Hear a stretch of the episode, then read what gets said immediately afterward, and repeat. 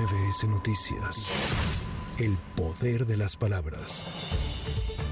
El Tribunal Electoral del Poder Judicial de la Federación determinó que las expresiones del presidente Andrés Manuel López Obrador contra Xochil Gálvez sí pueden constituir violencia política de género. El órgano jurisdiccional ordenó al INE emitir una nueva resolución en un plazo de 24 horas respecto a las medidas cautelares que solicita la aspirante a la candidatura presidencial del Frente Amplio por México. El próximo 13 de agosto, la Comisión de Encuestas de Morena realizará el sorteo de las casas encuestadoras para elegir a las cuatro que realizarán los ejercicios de espejo que den certeza a la definición de su candidato o candidata a la coordinación de los comités de la Cuarta Transformación.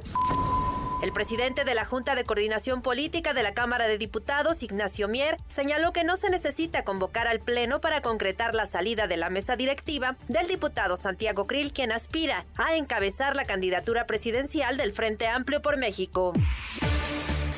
Este mediodía se registró un importante operativo del Ejército Mexicano, Guardia Nacional, así como de las Secretarías de Seguridad de Morelos y la Ciudad de México en las zonas de Huitzilac y Topilejo, tras un enfrentamiento con Talamontes y la quema de tres vehículos pesados a consecuencia de un operativo en el que fueron asegurados cuatro aserraderos. La circulación en la carretera federal México-Cuernavaca ya fue liberada. Para MBS Noticias, Sheila Amador.